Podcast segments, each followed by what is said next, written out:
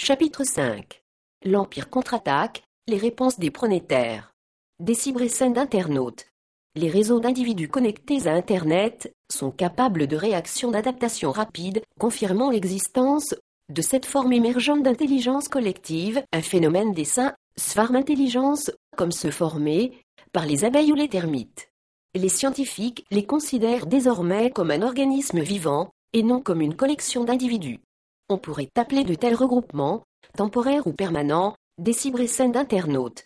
Ainsi, au moment de grands événements mondiaux, les utilisateurs d'eBay réagissent pratiquement en temps réel pour mettre en vente sur le site les produits les plus variés en relation avec ces faits précis. Ces réseaux peuvent également utiliser de redoutables armes pronétariennes pour contrer des informations qu'ils considèrent comme non sollicitées ou tout simplement démagogiques, qu'elles viennent de politiques ou d'industriels.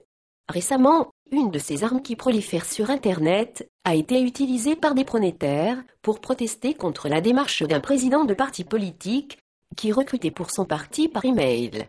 Les adresses email de consommateurs avaient été obtenues par l'achat de bases de données commerciales. Cette arme s'appelle le bombardement Google ou Google Bombing. Comme l'explique Wikipédia, elle est à double tranchant, car elle peut être utilisée à des fins subversives et il s'agit d'une technique de référencement visant à influencer le classement d'une page dans les résultats du moteur de recherche Google. Cette technique exploite une caractéristique du moteur qui accorde un certain poids au texte avec un hyperlien vers une page. Ce poids peut varier en fonction de l'algorithme du programme de classification utilisé par Google. Si plusieurs sites utilisent le même texte pour pointer sur la même cible, Google additionne ce poids et il devient possible de faire apparaître la page cible dans les résultats d'une recherche sur le texte contenu dans les liens pointant vers elle. Autrement dit, des masses de pronétaires coordonnées peuvent influencer le classement des résultats d'une recherche faite sur Google et contribuer ainsi à faire arriver en tête de liste un site de dérision. Si l'on cherche, par exemple, à ridiculiser une personne ou une marque, dont le nom aurait été tapé dans la barre de recherche de Google, on fait exploser la bombe de la manière suivante. Il suffit d'écrire sur son blog une note contenant le mot précis sur lequel on souhaite qu'apparaisse la bombe. Dans le cas précédemment cité, c'était le nom de l'homme politique responsable de l'envoi des emails, proposant à des internautes d'adhérer à son parti. Puis on a créé un lien entre ce nom et un site satirique, en l'occurrence la page d'accueil du film Isnogu, dans lequel un acteur voulait devenir calife à la place du calife. Il a suffi de quelques notes de blogueurs influents pour que, très rapidement, la bombe fasse son effet. En octobre 2005, le Cities No Go arrivait en troisième position lorsqu'on lançait une recherche avec le nom de cet homme politique dans Google. Cette technique a souvent été utilisée par des pronétaires à des fins politiques, économiques ou ludiques, par exemple pour tourner George W. Bush en dérision. En effet, une recherche avec les mots misérables fêlures Échec lamentable, renvoyait à la biographie officielle du président américain. Il y a quelque temps encore, les mots gras, président, renvoyaient à une fausse biographie du même homme. Plus politique encore, cette Google bon lancée en 2003 par les partisans du gouvernement de George W. Bush après la menace de veto français au Conseil de sécurité des Nations Unies contre une intervention militaire en Irak en cherchant French Military Victory, victoire militaire française, on se trouvait renvoyé vers une page d'erreur, imitant une page Google, et suggérant de rechercher French Military de FA, défaite militaire française. Cependant, comme l'écrit fort justement Loïc Lemeur, attention à ne pas abuser, certains n'apprécient pas du tout ce petit jeu. Même si, ajoute-t-il, les blogueurs sont en général pleins d'humour, rarement de méchanceté.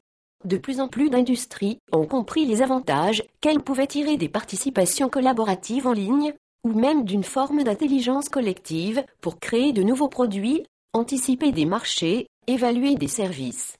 Par exemple, Eli Lilly, grande entreprise pharmaceutique, a lancé en 2001 une start-up appelée Innocentive, dont l'objectif est de résoudre des problèmes posés à la recherche du groupe et à certains de ses partenaires. Elle s'appuie sur un réseau interconnecté de 80 000 chercheurs indépendants, issus de 170 pays. Chaque chercheur ou découvreur de solutions est récompensé s'il est capable de répondre à un problème d'RD.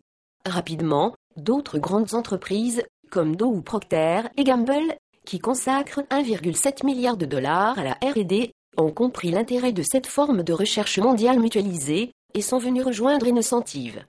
La start-up compte aujourd'hui une cinquantaine de clients, tels Boeing ou Dupont. Les entreprises en quête de solutions à des problèmes de recherche s'inscrivent sur le site www.innocentive.com, forum d'échange en temps réel, en tant que chercheuse, ce qu'est un département d'innocentive les aide à poser leurs questions tout en préservant leur anonymat. Les problèmes sont mis en ligne sur le site avec un résumé de la demande, une date limite de réponse et le montant prévu de la récompense, qui sera attribué à la meilleure solution entre 2000 et 100 000 dollars. Pour que sa demande soit mise en ligne, l'entreprise verse un acompte d'environ 20 000 dollars à Innocentive. Pour avoir accès aux demandes des entreprises, il faut s'inscrire comme solvé. Des scientifiques ou ingénieurs de n'importe quel pays peuvent s'inscrire, s'ils acceptent le règlement émis par Innocentive, précisant la politique de confidentialité et les questions relatives aux droits de propriété intellectuelle. Les échanges entre les chercheurs et les membres d'Innocentive responsables du problème s'effectuent par l'intermédiaire d'un espace sécurisé en ligne appelé Project Room, la salle des projets, qui contient les détails correspondant à chaque problème. Les chercheurs soumettent leurs solutions à Innocentive dans le cadre de la Project Room qui leur a été désignée. Innocentive évalue les solutions proposées et met à la disposition des entreprises clientes des scientifiques appartenant à ces équipes pour sélectionner les meilleures d'entre elles. Les réponses peuvent être plus ou moins longues et offrent parfois une stratégie de mise en œuvre dans un laboratoire, ce qui implique des taux de récompense différents. Lorsque le problème a été résolu, Innocentive règle la question du transfert des droits de propriété intellectuelle, puis celle du paiement. Elle paie le chercheur et se rémunère en réclamant à l'entreprise demandeuse entre 60 et 100% de la récompense offerte au titre de la rémunération de son service. Et ça marche plus d'un tiers de la vingtaine de questions soumises par Procter et Gamble à Innocentive ont trouvé leur réponse.